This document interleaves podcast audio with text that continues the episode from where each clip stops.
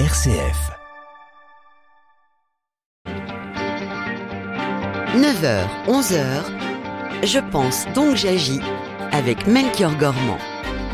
Et bienvenue dans cette seconde partie de Je pense donc j'agis. Et ben oui, pour la troisième fois, se tenait la journée nationale de sensibilisation à la lutte contre la précarité énergétique. C'était la semaine dernière, le jeudi 23 novembre. Quelques chiffres pour bien situer. 12 millions de personnes seraient touchées par la précarité énergétique en France en raison d'un logement mal isolé et de difficultés à payer les factures d'énergie. Alors comment faire? Comment agir contre cette forme de précarité? Et surtout avec quelles solutions On va en discuter avec nos deux invités jusqu'à 11h et vous êtes toujours les bienvenus en direct avec vos témoignages. Si vous avez coupé votre chauffage pour des raisons financières, ou euh, parce que euh, vous êtes, ou au contraire, vous êtes extrêmement mal isolé, venez témoigner. Est-ce que vous avez l'impression d'être concerné par cette précarité énergétique dans votre logement?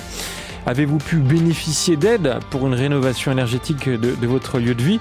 Et puis connaissez-vous des organismes ou des associations qui agissent contre cette forme d'exclusion? On vous attend au 04 72 38 20 23 par mail à l'adresse direct.rcf.fr et dans le groupe Facebook Je pense donc j'agis. Je pense donc j'agis 04 72 38 20 23. Et comme tous les mardis, on continuera d'agir avec notre chroniqueur Julien Deséchos, directeur de publication du média Sans Transition. Il s'intéressera aux problèmes d'accès et de gestion de l'eau aux alentours de 10h50. Et pour nous accompagner dans cette émission, on a le plaisir d'accueillir deux invités. Bonjour Gilles Béraud. Bonjour. Merci d'être avec nous, délégué général d'un collectif qui s'appelle Stop à l'exclusion euh, énergétique, qui existe depuis euh, quelques années. Alors tout est dit hein, dans le nom de cette association, euh, Gilles, c'est de dire stop à, cette forme de, précarité. Pourquoi elle a été créée cette association? Parce que j'ai l'impression que la précarité énergétique, on, on en parle beaucoup plus depuis quelques années, mais c'est assez récent. Alors, c'est assez récent qu'on en parle autant, mais surtout qu'on exprime très clairement comment agir, parce que ce qui nous intéresse, nous, le plus, c'est d'agir. Donc, qu'est-ce que c'est l'exclusion énergétique? Ben, C'est le croisement de personnes en très grande euh, précarité de vie avec des passoires thermiques. Donc effectivement, on a du mal à chauffer, mais on a aussi du mal à se protéger du, euh, de la chaleur euh, l'été. Hein, ça, va, ça va ensemble avec des impacts sanitaires euh, dans les deux côtés, mais de qualité de vie, de, résultats scolaires. Enfin, les impacts sont extrêmement nombreux. Mais nous, ce qui nous intéresse, c'est comment agir. Donc on a de ATD Carmonde, Secours catholique, à, à Saint-Gobain, Schneider, Réseau Écohabitat, euh, Dorémy, les compagnons bâtisseurs, les compagnons du devoir. Bon, on s'est mis tous ensemble. Je vais pas tous les citer parce qu'on est Vous 60. êtes nombreux, oui, oui, oui absolument. Et, et, et nous, on agit, c'est-à-dire qu'on aide nos membres plus précisément à agir en changeant d'échelle. On a énormément d'exemples formidables euh, de familles qui ont été accompagnées, qui vivent maintenant hyper bien, en bonne santé, dans des maisons qui leur coûtent très peu cher.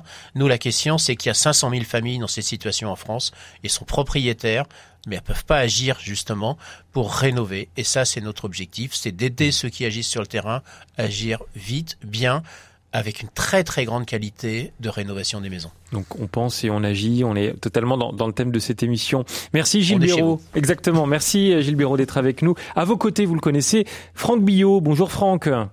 Bonjour. Fondateur et directeur du réseau EcoHabitat. C'est une association euh, qui permet notamment euh, à des ménages en situation de, précarité énergétique de réaliser des travaux euh, d'amélioration et restauration d'ailleurs de leur habitat grâce à des financements. On va pouvoir en, en discuter ensemble. Franck, ce qu'on peut dire tout de suite peut-être pour démarrer cette émission, c'est qu'on peut s'en sortir alors oui, des, dispositifs euh, financiers, des solutions euh, techniques, j'ai envie de dire, c'est pas ce qui manque. Il y en a, il y en a énormément.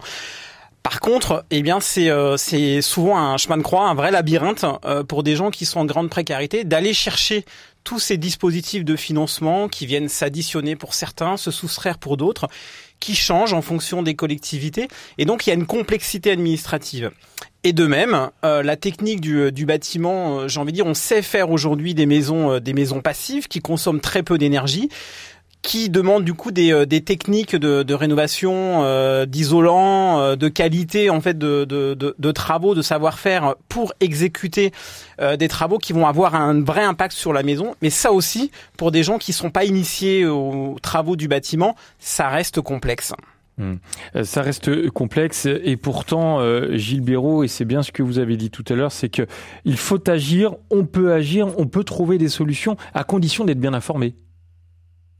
Alors, il faut être bien informé, mais surtout, il faut être accompagné, parce que il suffit pas de savoir qu'on est capable de trouver parfois 50, 60, 70 000 euros de subventions, de financement de fondation euh, pour y arriver. Ça, il suffit pas de le savoir, faut le mettre en œuvre. Déjà, quand vous êtes pas en grande difficulté de vie, c'est extrêmement compliqué. Je sais pas si parmi les auditeurs, certains se sont réveillés ce matin en disant tiens, j'ai envie de faire 70 000 euros de travaux à la maison, euh, je vais aller chercher des artisans. Non, ça déjà c'est très compliqué pour tout le monde.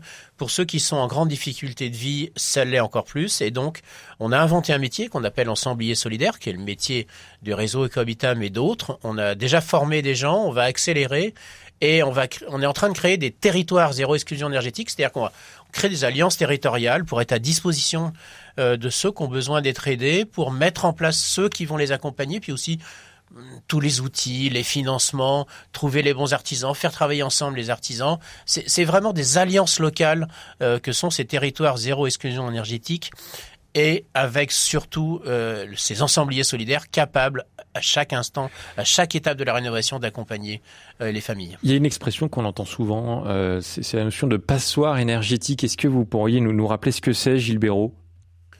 Alors une passoire énergétique, c'est euh, c'est extrêmement simple. C'est quand vous avez les moyens de vous chauffer un petit peu et mm, bah, moins, moins vous avez de financement personnel, bah, plus vos moyens de, de chauffage sont de mauvaise qualité, polluent. Hein. Mais en gros, quand vous chauffez, bah, ça chauffe dehors parce que les fenêtres sont pas bonnes, parce que c'est pas isolé, parce que euh, parce que c'est mal ventilé, parce que voilà. Donc euh, la définition est extrêmement simple. C'est quand il fait froid dehors, il fait froid dedans. Quand il fait chaud dehors, il fait chaud dedans. Hmm. Voilà. Et c'est avec les conséquences sont absolument dramatiques.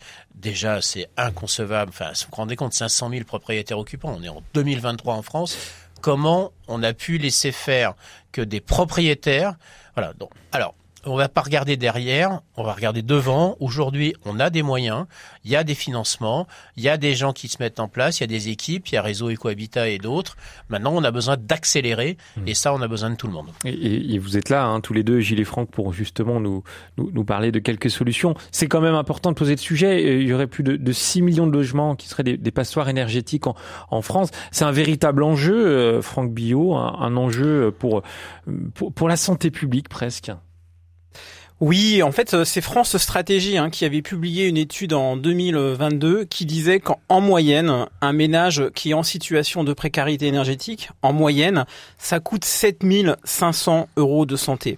Et pour des ménages qui sont dans des logements euh, dits très dégradés, pour ne pas dire insalubres, ça peut monter jusqu'à 36 000 euros de coûts de santé euh, annuels. Hmm. Donc forcément, les questions de, de, santé, vivre dans un logement euh, très dégradé, humide, c'est forcément vecteur de, de maladies euh, euh, respiratoires, de bronchite chronique. C'est vrai pour des parents, c'est vrai pour des enfants. Donc ça entraîne, ça peut entraîner un, un absentéisme scolaire pour pour des enfants. Donc des difficultés liées à leur à leur éducation, à leur euh, scolarité, et puis ça peut entraîner, bien sûr, si ça entraîne des, des, des arrêts de travail pour euh, pour des parents à aller travailler, et voire même parfois en fait des, des incapacités même euh, à aller travailler.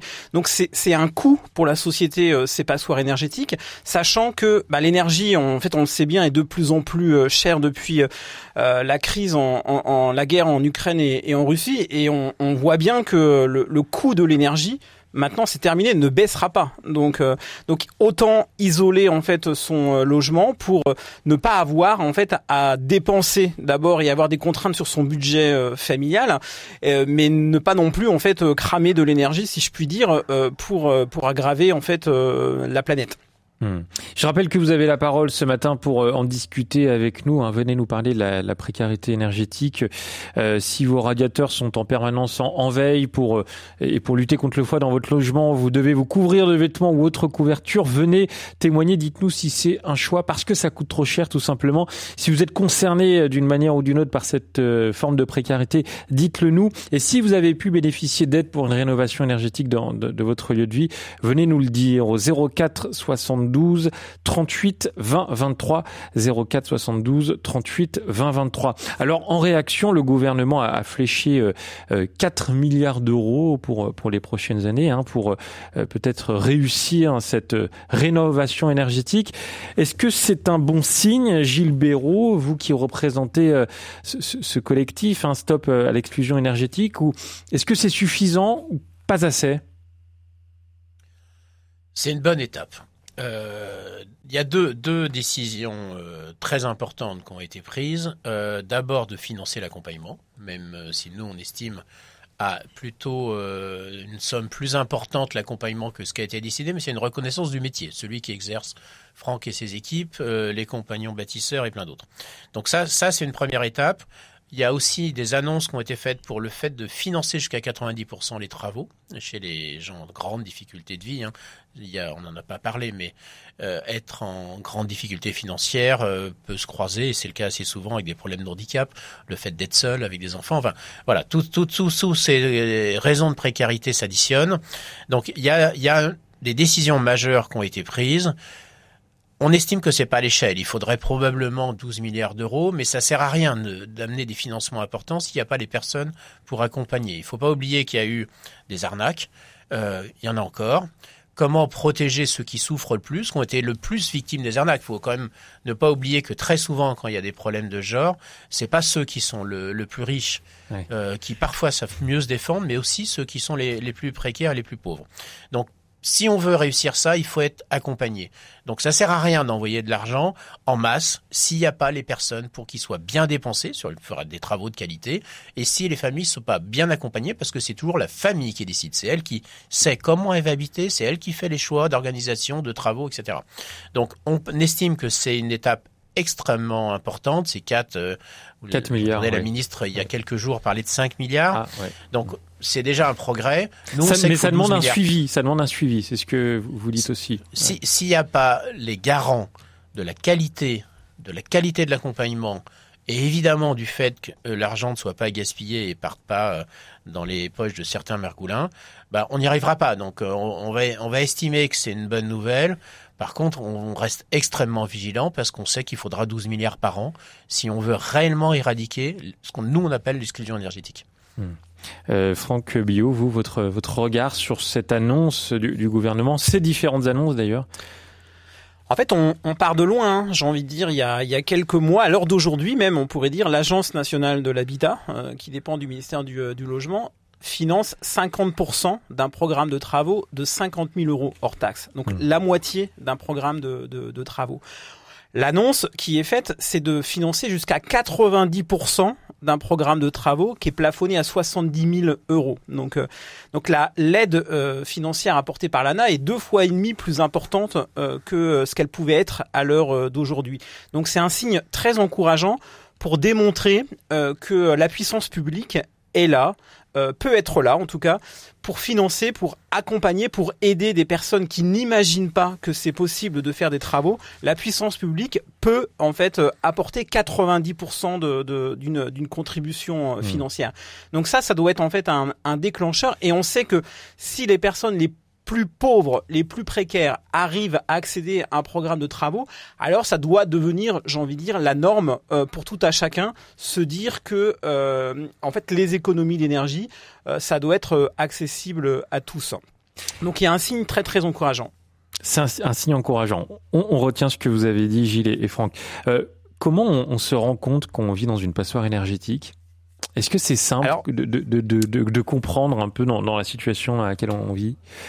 Alors pour des gens euh, qui, vivent avec moins de 10 euros par jour et par personne, et c'est euh, le public que on touche chez Réseau Ecohabitat en lien avec le Secours catholique. Quand on vit avec moins de 10 euros par jour et par personne, ça veut dire qu'on survit un peu dans son logement. Et que les préoccupations des ménages, c'est d'abord se nourrir, se vêtir, avoir un peu de moyens financiers pour payer son euh, en fait son, son assurance en fait les, les les, les besoins en fait essentiels. Et la question de l'habitat ne vient euh, qu'après. Et on a beaucoup de gens qui s'habituent à vivre dans des conditions on va dire d'insalubrité et qui n'imaginent plus en fait que c'est possible de pouvoir euh, intervenir sur sur leur logement. Donc c'est mmh. d'abord la question, la capacité, j'allais dire en fait à recréer de l'espoir chez des gens que c'est possible de changer leurs conditions de vie. Prenons le temps de vous écouter au 04 72 38 20 23. On accueille Philippe tout de suite. Bonjour Philippe. Oui, bonjour messieurs. En fait, euh, je viens témoigner, enfin apporter mon témoignage concernant euh, les passoires énergétiques. Donc, euh, je vis dans un appartement en tant que locataire qui est très énergivore. Euh, apparemment, c'est pas isolé, même au niveau de la porte d'entrée de l'appartement, les fenêtres, les murs, les plafonds et les planchers et j'ose même pas demander à mon propriétaire de faire des travaux sous peine d'une augmentation de loyer. Alors je sais pas trop quoi faire à part mettre hmm. Plus de couverture, m'habiller plus chaudement.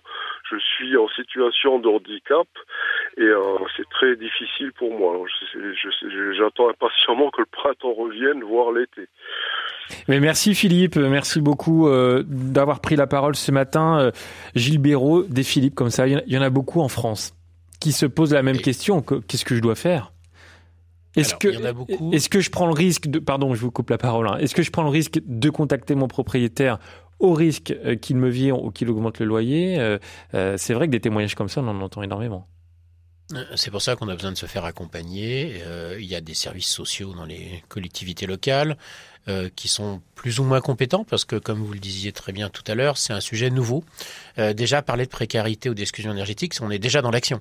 On n'est pas dans le, on est, c'est déjà plus dans le constat. Le constat, c'est qu'on est malade, euh, qu'on a une sensation de froid, euh, que les gamins n'arrivent pas à faire leur devoir scolaire, etc. Donc la question, c'est de se faire accompagner. généralement, un propriétaire a intérêt à faire des travaux, d'autant quand il y a des financements qui arrivent par rapport à ça, parce que ça va valoriser son logement. Mais euh, ce qu'il faut obtenir, c'est la protection de la personne qui est déjà en place pour que ça ne débouche pas sur le fait que les gens soient obligés de partir. Mais il y a quand même des lois qui protègent les gens dans ce pays.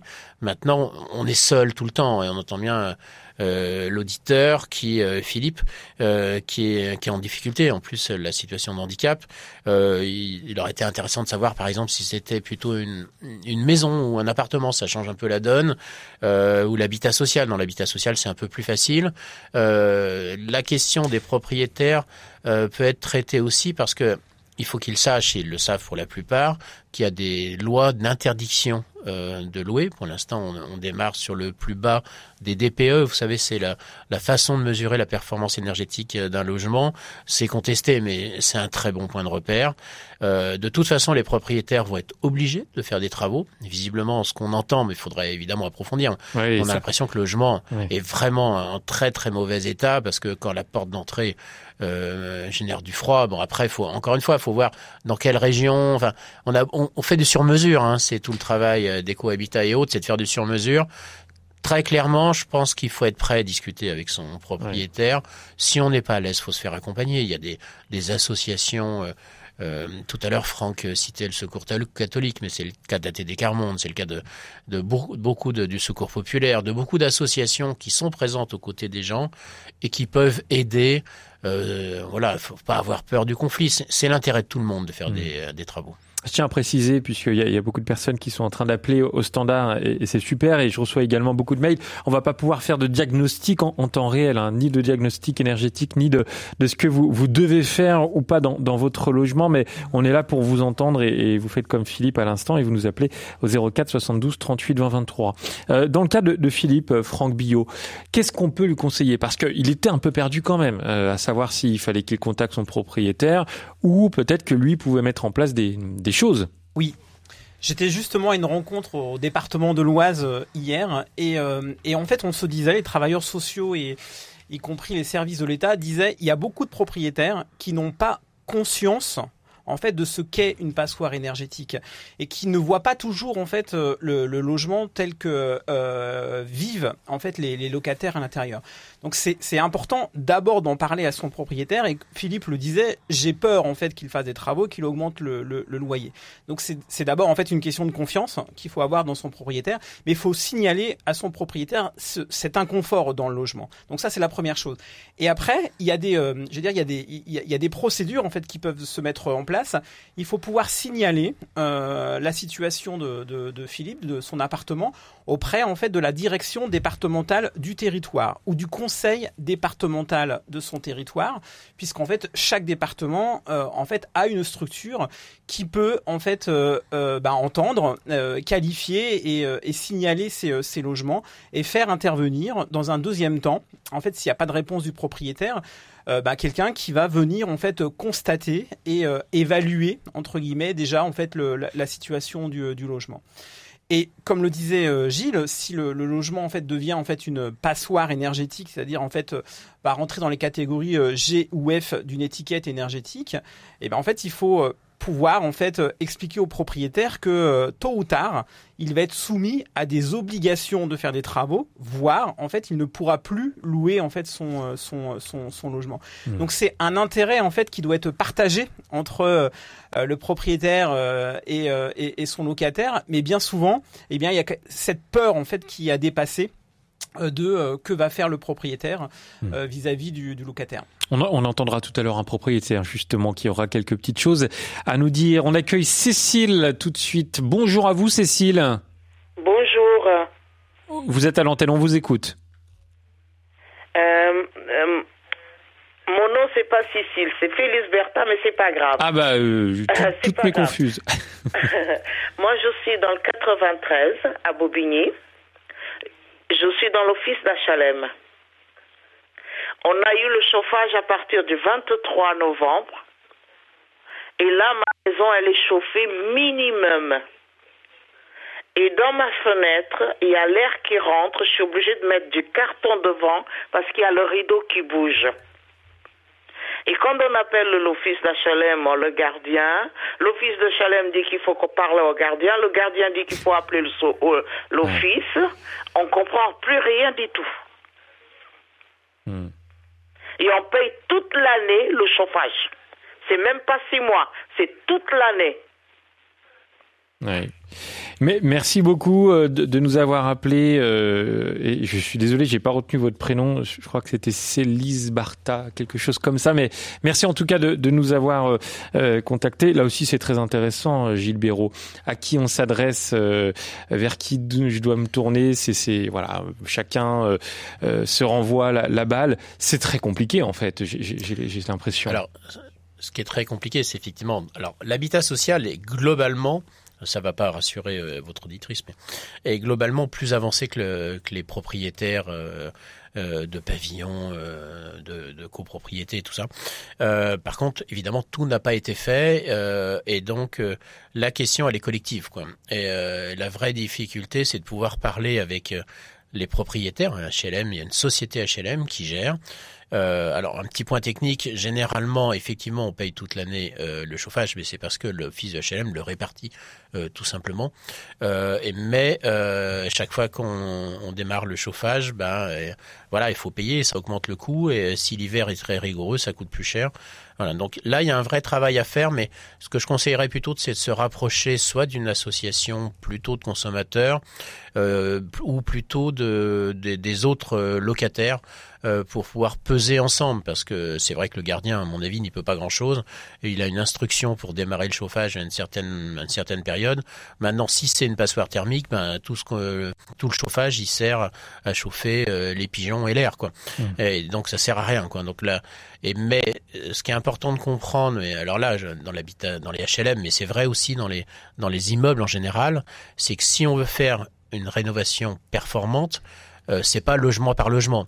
Il faut rénover l'ensemble parce que si vous voulez, ce qui, ce qui compte, si on veut protéger euh, du froid comme du chaud, hein, c'est l'enveloppe extérieure. Donc c'est les murs, le toit, le, le sol. Et donc faut que tout le monde soit d'accord. Et ça nous ramène à une difficulté quand on, quand on est dans une situation qu'on appelle de copropriété, ce qui est très souvent le cas où il y a des gens dans des copropriétés extrêmement précaires, y compris dans des villes comme Paris où c'est extrêmement cher au mètre carré, eh bien, la difficulté, c'est qu'il faut mettre tout le monde d'accord. Donc l'avantage de l'habitat social, c'est qu'il n'y a qu'un seul propriétaire, donc c'est plus facile. Maintenant, il faut le faire un petit peu pression euh, sur la collectivité. Et là, c'est important d'être en association de, de, locataires. Ça permet de peser plus. Évidemment, la difficulté, c'est que tout seul, on peut pas grand-chose parce qu'encore une fois, on ne peut pas agir sur un seul appartement. Il faut agir sur l'ensemble du bâtiment. Hmm. Franck Billot, j'aimerais qu'on comprenne vraiment le fonctionnement du, réseau Eco-Habitat euh, dont, vous êtes le, fondateur et directeur actuellement. Je rappelle, hein, le, principe, c'est vraiment d'accompagner euh, les, familles qui sont en situation de précarité très souvent hein, dans toutes les étapes de, leur projet. Ça va du diagnostic jusqu'à la recherche de solutions et la réalisation. Oui, en fait, euh, j'aime bien dire que accompagner, c'est être avec la famille de bout en bout. Donc euh, ça va du euh, de la première visite, du premier conseil, jusqu'à aller chercher les moyens financiers pour faire un programme de travaux, faire le diagnostic, faire aussi un diagnostic social, donc de prendre en compte euh, toutes les, euh, les, particularités, les problématiques sociales et financières euh, d'une famille dans, dans, un logement, c'est pas pareil quand il y a une personne qui a un handicap que lorsqu'il y a trois ou quatre enfants. donc la maison va évoluer tout au long du projet de vie et ça va être aussi d'aller chercher des entreprises dans lesquelles en fait avec lesquelles on, on a confiance. Donc pour créer cette relation de confiance avec les familles et pour qu'elles se sentent ben, en fait le, les plus sereines possibles lorsque les travaux vont euh, vont, démarrer. Et ça va jusqu'à un accompagnement euh, bah, à la réception en fait des, euh, des, travaux et dans les usages en fait de, de la maison. Parce que bah, quand on met un chauffage en fait central euh, c'est aussi des, des, des, petites choses en fait veiller à, à l'assurance d'habitation à, à, ce qu'elle soit bien prise nettoyer les grilles de ventilation etc etc donc c'est vraiment faire avec la famille jusqu'à temps que le programme de travaux soit réalisé dans son intégralité hmm. Et donc c'est vraiment donc, cas par cas. Alors en fait, on, on accompagne euh, aujourd'hui euh, que des propriétaires occupants, euh, souvent qui se disent en fait faire des travaux c'est pas pour moi, j'ai pas les moyens et c'est inaccessible.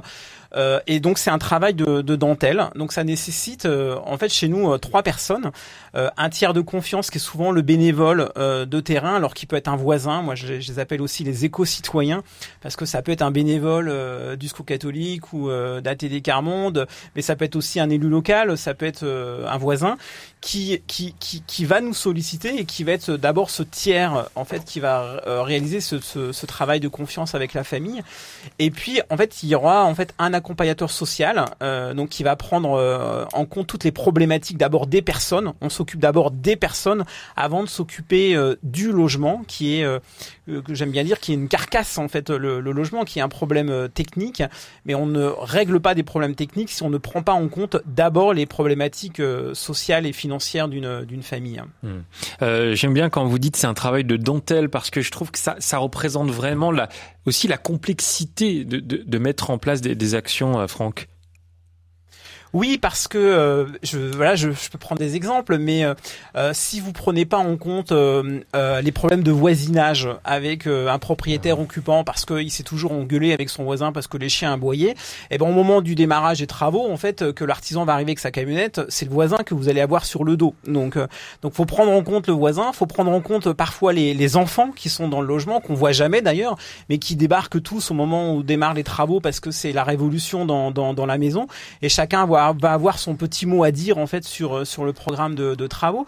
Il faut prendre en compte parfois la question du relogement. Donc euh, pendant euh, deux mois de, de, travaux, il y a des personnes qui peuvent pas rester dans le, dans le logement parce que on refait bah, de la toiture à l'électricité, au chauffage, en passant par l'assainissement. Donc qui dit relogement dit parfois aussi bah, la question aussi des animaux qui sont dans le dans le logement. Donc c'est cette mise en relation avec l'ensemble des, des, des acteurs, parfois l'assistante sociale, parfois le médecin parce que euh, derrière le logement, on sait que c'est un parcours de vie qui va euh, reprendre en fait chez la famille. On va continuer d'en discuter euh, ensemble, Franck Billot et Gilles Béraud, également avec Corinne et Michel au 04 72 38 20 23. Vous continuez de nous appeler pour nous parler de la précarité énergétique. Si vous êtes concerné par cette situation, dites-le nous. Également dans le groupe Facebook, je pense donc j'agis. À tout de suite. Je pense donc j'agis avec Melchior Gormand, une émission de RCF en codiffusion avec Radio Notre-Dame. Vous êtes locataire ou propriétaire Venez nous dire de quelle manière vous êtes concerné par la précarité énergétique. Si vous avez coupé votre chauffage pour des raisons financières, même question. Et si vous avez pu bénéficier d'aide pour une rénovation énergétique de votre lieu de vie, dites-le nous au 04 72 38 20 23. Moi qui pensais que cette vie serait meilleure ailleurs. Moi qui pleurais, j'ai longtemps cherché l'erreur. J'ai grimpé des montagnes et des vallées, des vallées. À chaque fois en bas, j'ai mieux regardé. Plus besoin de me courir après. La vie me suffit. La vie me suffit. Cœur à cœur, dos à dos, corps à corps avec nos défauts. Tu nais, tu vis, tu vis, tu meurs. Regardez l'heure, j'ai pas envie. Mauvaise nouvelle, bonne nouvelle. C'est ça le feu, c'est ça le sel. Joue à joue, mais pas en joue. Se dire je t'aime et c'est tout. La vie me suffit. La vie me suffit.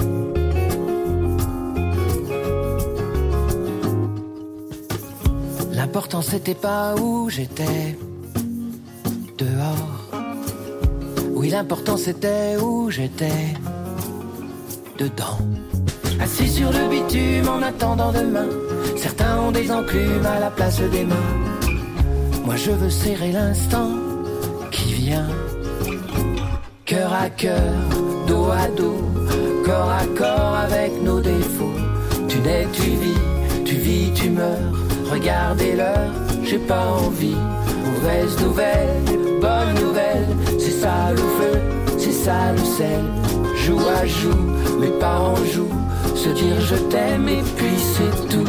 La vie me suffit. La vie me suffit. Mmh. Un jour tout noir, un jour tout blanc. Les autres sont gris, pas vu, pas appris les idées claires, et puis les plus foncés, le soleil sur la mer, mais la peau brûlée.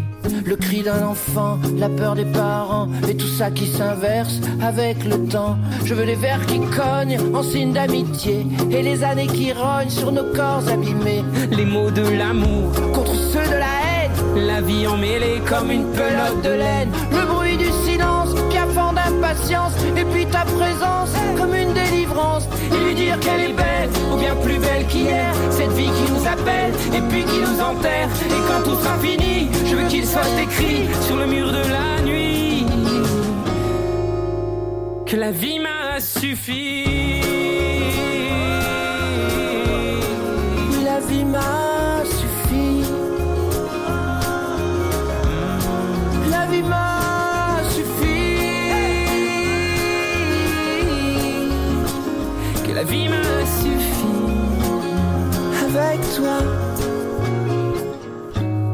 La vie me suffit. La vie me suffit, duo entre Vianney et Jean-Louis Aubert sur RCF pour vous accompagner en ce mardi matin. Et parce que 12 millions de personnes sont touchées par la précarité énergétique en France en raison d'un logement mal isolé, des difficultés à payer les factures d'énergie, eh bien nous on trouve des, des, solutions ce matin dans Je pense donc j'agis avec nos deux invités, Gilles Béraud, délégué général du collectif Stop à l'exclusion énergétique et Franck Billot, fondateur et directeur du réseau Eco Habitat. Bonjour Corinne. Corinne, est-ce que vous êtes avec nous par téléphone Oui, tout à fait. Vous m'entendez On vous entend et on vous écoute. Bonjour. Je suis là.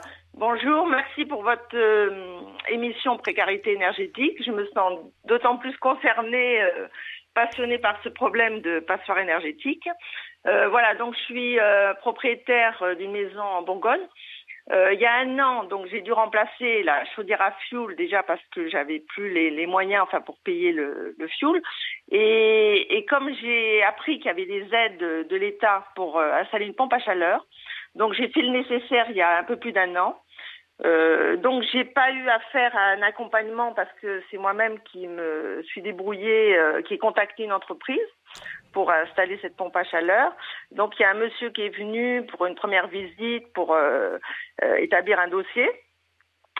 Et donc pour comme j'étais éligible, donc il m'a dit bah écoutez madame, voilà, vous aurez des aides de l'État, donc j'ai eu une aide de l'EDF et de l'ANA, la prime rénov.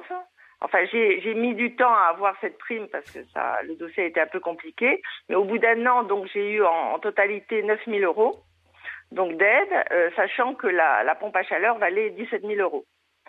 Voilà. Oui. Euh, vous, vous m'entendez On vous entend. Ah oui, on, on, on vous écoute surtout avec attention. Voilà. Et donc, euh, bon, j'ai actuellement un, un, crédit pour payer le restant. Euh, à, enfin, c'est-à-dire, c'était dans mes possibilités de, de, de gérer cette situation euh, avec cette aide de l'État. Voilà, je voulais euh, euh, mettre un point d'honneur que effectivement, c'est ça allège la facture totale et voilà. Donc, donc c'est ma prime rénov. Hein, c'est cette... La prime rénov, oui, qui a été de 5 000 euros et la, la prime, et j'ai une prime EDF qui a été versée euh, peut-être un mois après de 4 000 euros. Voilà, donc en oui. totalité 9 000 euros. Euh, et actuellement, bon, j'ai des traits de, de pour payer le restant euh, quand on fait la déduction de, mmh. de à peu près qui s'élève à 170 euros par mois, voilà, ce qui est tout à et... fait correct. C'est-à-dire que je suis chauffée actuellement euh, d'une manière tout à fait correcte avec une de, pompe à chaleur neuve. Euh, et entre-temps, j'ai fait aussi euh, isoler, euh, il y avait une pièce où il y avait des, du survitrage, donc j'ai fait le nécessaire pour mettre du double vitrage, pour que cette pièce soit complètement isolée. Oui. Et donc, du coup, euh, toutes les pièces de la maison sont parfaitement voilà, isolées. Eh ben, écoute, et vous, oui. Je voulais signaler juste à une deuxième chose, c'est par rapport aux, aux propriétaires qui louent à des locataires. Euh, alors effectivement, moi j'ai été confrontée à ça parce que il y a en 2010 j'avais un T1 à Dijon euh, que j'ai acheté donc en 2010 et il y avait une propriétaire euh, qui était en place, euh, une locataire. Je veux dire, une locataire, oui. Là. Et, et, donc j'ai parlé avec elle et la pauvre elle me disait écoutez je tombe malade toutes les, les, les fenêtres étaient dans un état enfin l'appartement pas isolé du tout euh, c'était un petit T1. Et qu'avez-vous fait alors dit, Je tombe malade tout, euh, tous les, tout le temps. Je suis et du jour au lendemain, ben, j'ai fait appel à une entreprise. Je vais changer toutes les fenêtres du T1 puisque je venais d'acquérir ce, ce, T1. Et, et, voilà, parce que je considère que quand on loue euh, quelque chose, moi c'est, enfin personnellement, c'est mmh. comme si c'est moi qui habitais. Ouais, et, donc, et, faut un minimum de respect pour les personnes. Voilà, et donc je voulais signaler qu'effectivement il y a des propriétaires qui ne qui n'ont pas conscience ou qui ne cherchent pas euh, à en savoir plus. Euh, voilà. Eh ben, je... Merci Corinne. Merci voilà. vraiment de nous avoir appelé et, ça dénote vraiment de, de tout ce qu'on peut entendre aussi sur sur les propriétaires en France. Euh, alors attendez, j'ai noté plein de choses sur ce que nous a raconté euh, euh Corinne. Déjà sur ma prime rénov, ça j'aimerais aussi qu'on qu en discute un peu ensemble. Gilles Béraud, c'est ce qui avait été mis en place par le, le gouvernement, qui est parfois réévalué hein, en, en, fonction aussi des, de la situation. Alors 5000 euros d'aide pour une prime à, pour une une pompe à chaleur, ça me paraît beaucoup. Je pensais qu'il y avait une limite, justement, il y avait un plafond. Euh, non, non, et d'autant qu'il y a eu un complément. Alors, Madame parle d'EDF, mais c'est oui. probablement des certificats d'économie d'énergie qui peuvent être donnés par euh, effectivement euh, EDF, mais aussi des délégataires comme euh, Elio, One, Sonergia et plein d'autres. Enfin, il y, y, a plein de plein de fa façons. Non, la, la question, il y a une double question derrière tout ça. Oui. La première, est-ce qu'on améliore la qualité? Est-ce qu'on va mieux? Parce que souvent, quand on dépense beaucoup d'argent avec une chaudière euh, à fuel, on, on est aussi dans des mauvaises conditions de vie. Donc la question, c'est d'accéder à des conditions de vie correctes. La deuxième, est-ce qu'on fait ou pas des économies? Donc visiblement, euh, pour cette femme, ça mérite, Corinne, je crois, Corinne. Euh, ça mériterait d'aller un peu, petit peu plus loin, mais à la fois elle fait des économies, donc elle doit à peu près rentabiliser son crédit, en tout cas, faut voir sur combien de temps, et elle a cette prime d'État. Donc, euh, bah, le, le, modèle est bon. Après, effectivement, il y a, il y a, vous savez, il y a six parties quand on s'occupe d'une maison. Il y a le sol, euh, il y a le plafond, il y a les murs, il y a les fenêtres, euh, il y a le système de chauffage et il y a la ventilation, parce que c'est la ventilation a aussi un rôle très important, y compris sur le plan sanitaire. Donc déjà, euh, visiblement, son logement est plus performant, le système de chauffage est moins cher, efficace, donc on est plutôt gagnant sur tous les plans. Faudrait étudier un peu de près. Donc la prime rénov, ça existe. La tendance de l'État, c'est d'encourager et c'est pour ça que je vous parlais des six gestes qui constituent la rénovation, euh, et d'encourager ce qu'on appelle la rénovation performante, rénovation globale. Donc l'idée, c'est d'enclencher le travail en même temps sur beaucoup de bah, une grande partie de rénovation euh, performante quoi. Et donc les aides aujourd'hui vont plutôt vers de la rénovation euh, globale, c'est pour ça aussi qu'on a besoin d'accompagnement. C'est d'autant plus compliqué. Changer une chaudière, on peut le faire avec le spécialiste, avec un plombier chauffagiste. Mmh. Euh, faire une rénovation globale, ça demande un peu de compétences, d'accompagnement, d'organisation et tout ça. Mmh. Donc en tout cas, ça existe, ça se développe, euh, c'est de mieux en mieux. C'est encore un peu compliqué, notamment parce que bah, c'est compliqué de comprendre. Hein. Il y a derrière tout ça, il y a aussi aussi. Bah, puis ça dépend d'où on vient. Euh, parfois on croise de l'handicap, parfois on est des situations sociales particulières. Ce côté sur mesure dans un contexte, comme je le disais tout à l'heure, il y a eu un peu d'arnaque. Euh, ça fait que ça a amené un peu de complexité. Je crois qu'il y a beaucoup d'efforts qui sont faits. Euh, évidemment, il faut qu'on arrive à aller plus loin. Hmm.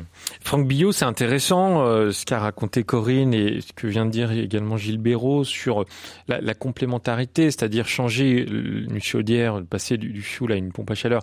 C'est intéressant, à condition aussi de faire attention aux, aux, aux autres choses dans, dans, le logement qui pourraient conduire à une, une, une passoire énergétique, par exemple les fenêtres. Et là, je pense que Corinne, elle a eu le bon réflexe de, de, de tout refaire.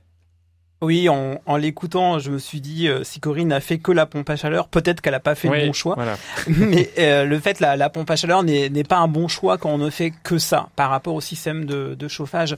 Et euh, j'ai dire, en fait, le Corinne est un, un, propriétaire en fait exemplaire parce que du coup, elle pense à son locataire, mais en plus, elle fait un programme de, de, de, de travaux qui, euh, qui est cohérent parce que euh, en fait le système de chauffage en général c'est ce qu'on met en dernier. Donc si une maison est très très très bien isolée, on n'a quasiment pas besoin de système de, de, chauffage.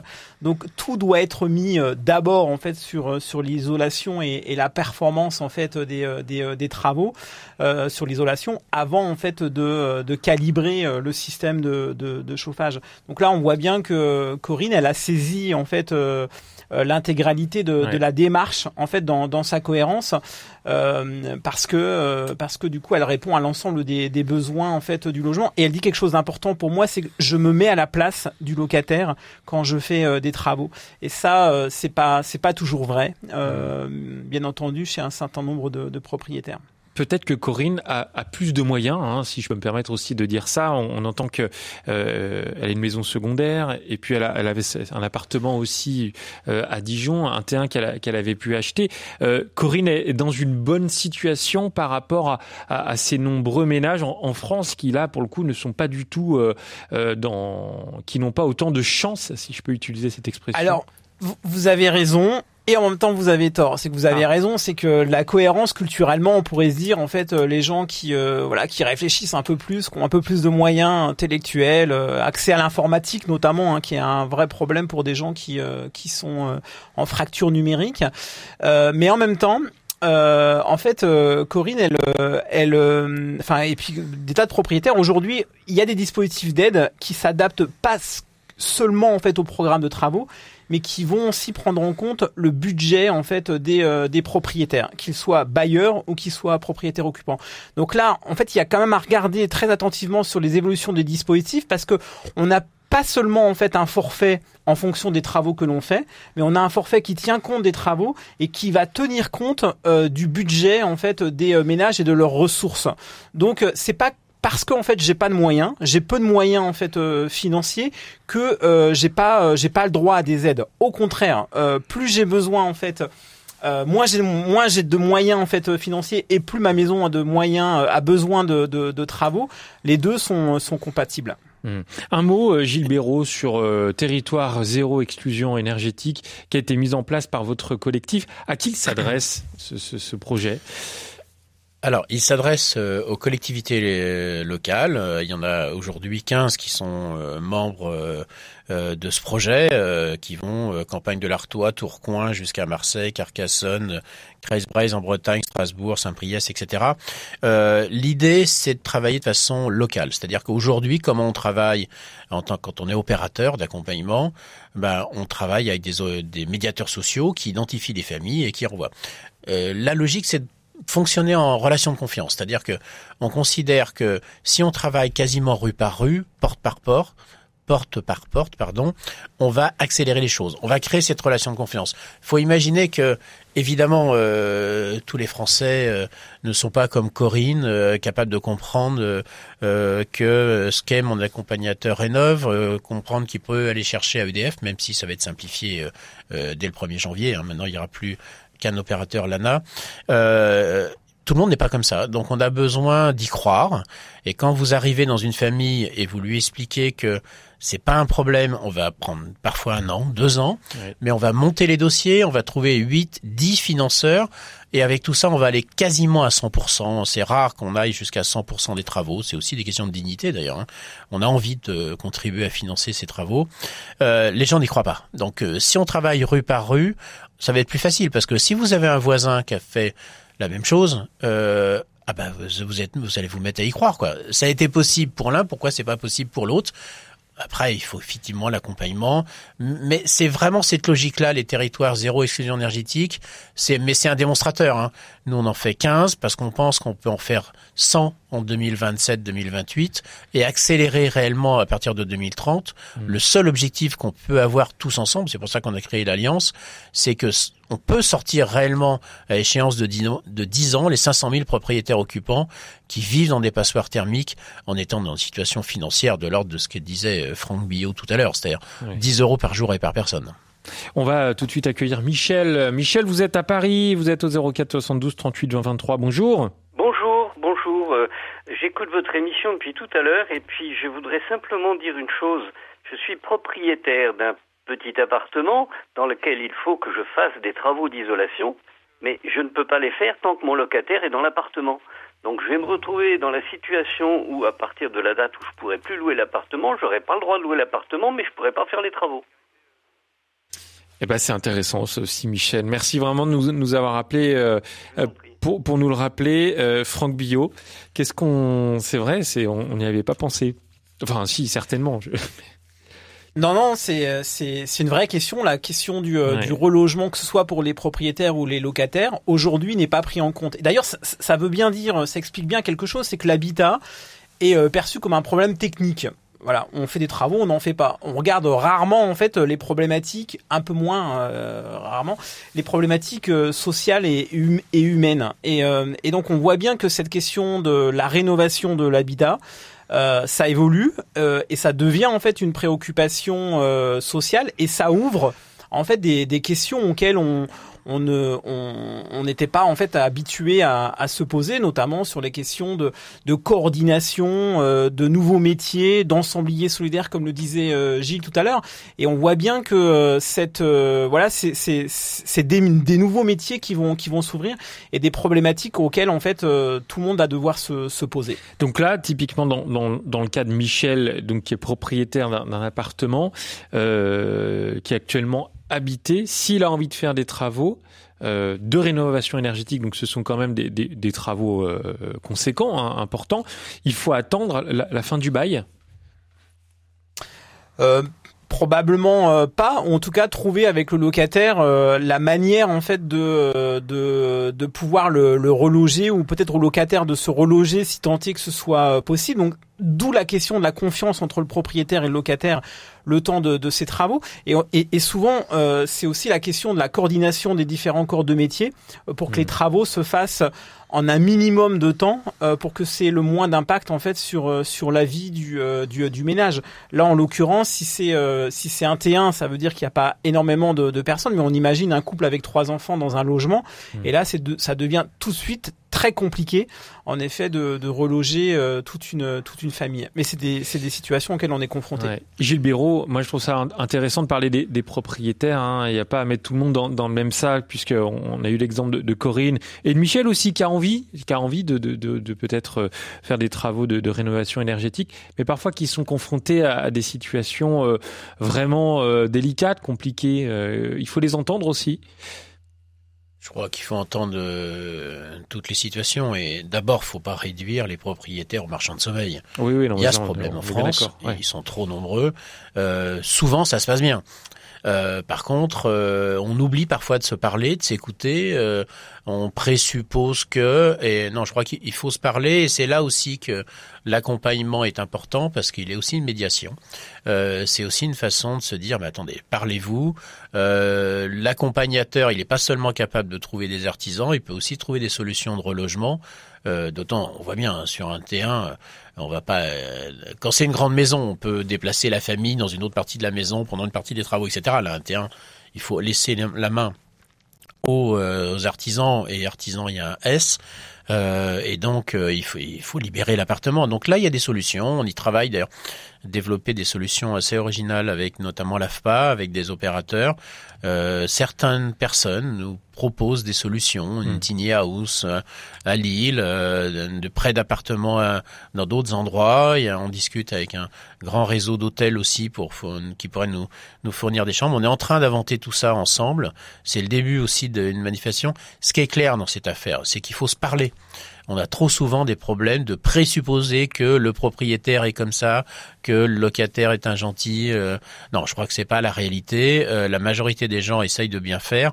Par contre, il faut quand même trouver des solutions techniques, pratiques, et ça, ça passe par le langage, mais aussi euh, par l'accompagnement euh, de, de, de la personne qui va savoir qu'est-ce qu'il faut faire, parce qu'il y a des solutions qui existent.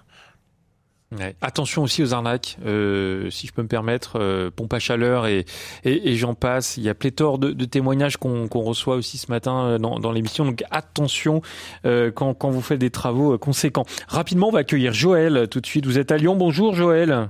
Bonjour, merci de, de m'accueillir.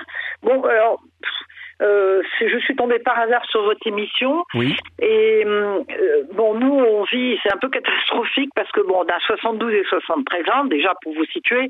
Mmh. Donc, euh, je me demandais si ça valait le coup pour 10 ans peut-être qu'il nous reste à vivre, en gros, enfin, si, si Dieu le veut, euh, de refaire ça parce qu'en fait, on habite une très très vieille maison qui est tout en longueur et qui, dont le, une partie était une ancienne bergerie. Bon, oui. Moi, quand je suis venue euh, rejoindre mon conjoint, euh, c'était déjà fait, le sol et tout. Euh, depuis mon arrivée, on a été obligé de refaire la, la chaudière, c'était du gaz. Avant, au moment, enfin, juste après le Covid, quelque chose comme ça. Hein. Euh, on n'avait pas encore euh, eu tous tout, tout les renseignements là pour toutes ces pompes à chaleur dont on n'a pas toujours bien tout saisi. Mon conjoint qui a 73 ans travaille toujours pour raisons financières, voilà, parce qu'il finit de payer la part euh, au décès des parents qui va se terminer là. Et euh, nos, nos, revenus, donc, euh, même s'ils sont pas terribles, euh, diminueront d'autant plus qu'il sera à la retraite l'année prochaine, normalement. Alors, euh, tout est catastrophique. Euh, la maison à peu près 110 mètres carrés habitable. On, on, ne vit que dans une, une chambre, la salle à manger qui est en dessous et la cuisine. Mmh. Le reste est calfeutré par, euh, enfin bon, euh, par un, un, gros rideau épais pour éviter que l'air frais euh, nous envahisse. Et, et le sol, bon, alors il est gelé tout le temps. Hein, puisque je pense que la partie, elle a été un petit peu agrandie cette maison. Hein mais la partie où, où, qui, qui, correspondait à la, à la bergerie oui. est très froide. Et... et... vous ne savez pas quoi faire, hein. c'est ce qu'on retient, ouais. Joël. Alors, le, le souci, c'est qu'on arrive à la fin de cette émission, donc ça va être très très dur d'être euh, d'être euh, vraiment euh, précis. Euh, moi, ce que j'entends, c'est que cette bergerie, c'est un peu Notre-Dame des, des, courants d'air hein, dans, dans, le petit baigneur. Qu'est-ce qu'on peut faire, euh, Franck Billot, dans, dans, dans, le cas de Joël? C'est délicat parce que ça mériterait vraiment un diagnostic, de, de, de monter un dossier. Oui, et euh, j'ai envie de dire en fait à, à Joël que la question de l'âge euh, ne doit pas l'arrêter en fait à faire des travaux, même si on sait que c'est compliqué, qu'on n'a pas envie d'avoir de la poussière, etc., que c'est lourd. Parce que cette maison, euh, c'est aussi une histoire familiale probablement, c'est aussi un patrimoine. Et euh, il y a d'un côté les économies d'énergie et le confort en fait euh, qu'elle va pouvoir avoir euh, le plus longtemps possible. Et j'ose dire que faire des travaux, c'est aussi améliorer son espérance de vie dans, dans le logement. Et surtout, c'est aussi un, important pour les générations futures. Cette maison, elle continuera en fait à exister malgré qu'un jour vous, vous vous rejoigniez en fait le ciel. cette maison, elle a voilà, c'est aussi un environnement et elle est importante pour les générations futures. Allez, on va tout de suite accueillir notre chroniqueur. On va quitter le, monde de, l'énergie. Enfin, quoique, on va parler de l'eau tout de suite.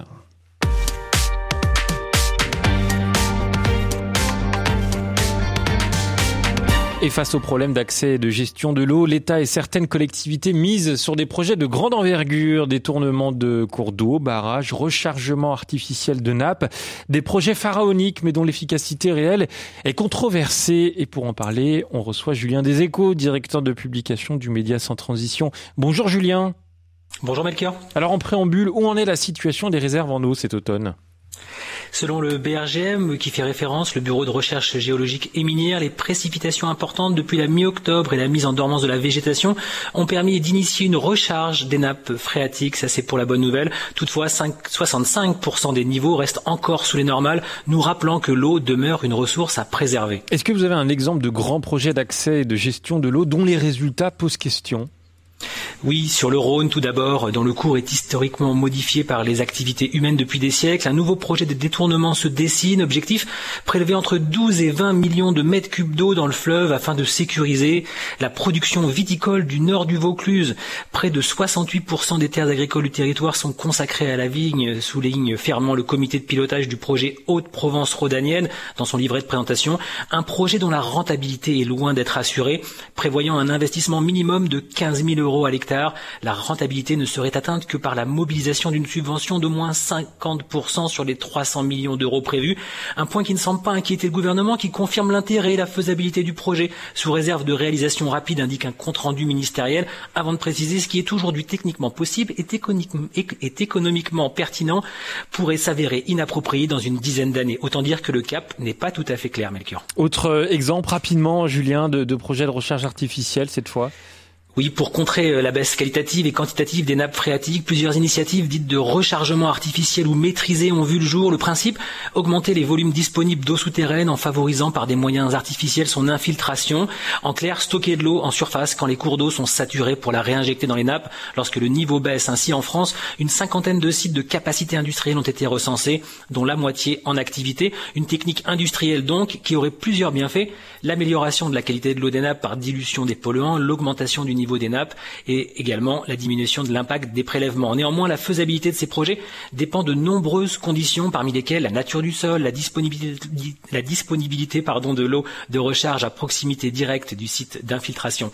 Elle nécessite également de nombreux aménagements, un moyen de captation, de transport, de stockage, d'infiltration en surface et aussi un moyen de filtration afin de limiter les pollutions, voire même un forage d'injection lorsque le bassin ne permet pas l'infiltration directe. Coût estimé entre 10 et 25 centimes du mètre cube pour les installations et besoins énergétiques. Et certains projets vont même jusqu'à 50 centimes du mètre cube, comme celui envisagé sur la commune de Béziers. La sobriété n'est malheureusement pas encore de la partie. Et retrouver la conférence avec Perrine Bulgheroni, la ferme du Bec Loin, et Eric Lenoir, qui est paysagiste, organisée par Sans Transition le 1er décembre prochain à Avignon. Merci Julien des échos, reprenez votre respiration et rendez-vous sur le site sans-transition-magazine.info pour aller beaucoup plus loin. Et merci bien sûr à tous les deux, Franck Billot et Gilles Béraud d'avoir été avec nous pendant une heure. C'était vraiment intéressant de parler précarité énergétique. Affaire à suivre. Hein. On aurait l'occasion d'en reparler, j'espère, pendant de, longues heures. Et je mettrai les liens de Stop à l'exclusion énergétique et du réseau Ecohabitat sur notre site rcf.fr. Merci à tous les deux et merci à toute l'équipe. À demain.